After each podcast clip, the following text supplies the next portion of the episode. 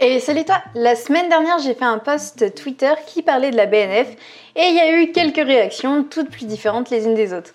Certains trouvaient que c'était inutile, d'autres voulaient savoir plus sur les démarches à suivre, certains même n'étaient pas du tout au courant de l'existence de la BNF. Bref, j'en ai eu des tas. Alors, je vais tout de suite te prévenir, ici, je vais pas te dire tout ce qu'il faut faire étape par étape, parce que bah, c'est pas du tout ma ligne édito. Moi, ce que je fais, c'est plutôt bah, des podcasts blabla, ou alors je raconte de la merde. Et puis, Marissa Jaillet en parle très bien sur sa chaîne YouTube, donc t'as qu'à aller voir ça, t'as le lien en barre d'infos.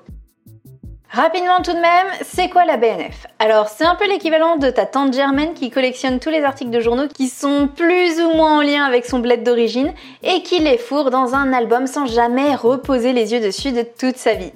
Sauf que là, Tata, bah c'est des livres, des périodiques et tous les trucs qui ont un lien avec le patrimoine documentaire. À quoi ça sert du coup? Bah, Si j'étais mauvaise langue, je te dirais que euh, ça sert à imposer une démarche administrative en plus. Mais en vrai, il y a quand même une utilité derrière. Rien que pour toi, petit auteur, ça permet de reconnaître le fait que c'est bien toi qui as pondu ce torchon et pas un autre. Donc là, t'es sûr qu'on va pas te voler le fruit de ton dur labeur. Qu'est-ce qu'il faut faire alors? Eh bien, c'est relativement simple et si je fais toujours ça à l'arrache au dernier moment ou même en retard, c'est juste parce que je suis une grosse feignasse. Tu vas sur le site de la BNF, encore une fois, je te mets le lien en barre d'infos, et tu vas tout simplement remplir les informations en lien avec ton torchon. Donc le titre, le nom d'auteur, donc ça ça veut dire toi, hein, la taille du bouquin, le résumé, la couverture, etc. etc. Tu vas jusqu'au bout et là, tadam, t'as fini. Alors oui et non. T'arrives sur une page récap où on te propose d'imprimer ta déclaration ainsi qu'une étiquette. Donc imprime bien les deux parce que ça va être utile pour l'envoi. Et oui, faut quand même envoyer un exemplaire de ton roman. Et ne t'en fais pas, grâce à la fameuse étiquette, tu vas pouvoir faire ton colis sans y mettre aucun timbre. Ouais, non, parce que déjà qu'il faut balancer un bouquin que t'as toi-même payé, ils vont pas non plus te faire raquer le prix du colis.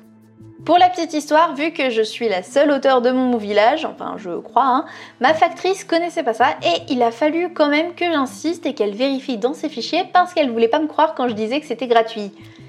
Si tu te retrouves dans le même cas, insiste toi aussi, mais ne paye surtout pas.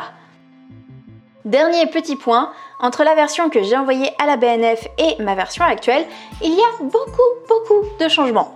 Par exemple, j'ai changé le prix de mes torchons, j'ai retiré des coquilles, j'ai ajouté des entêtes. Est-ce que j'ai dû envoyer un nouvel exemplaire à chaque changement?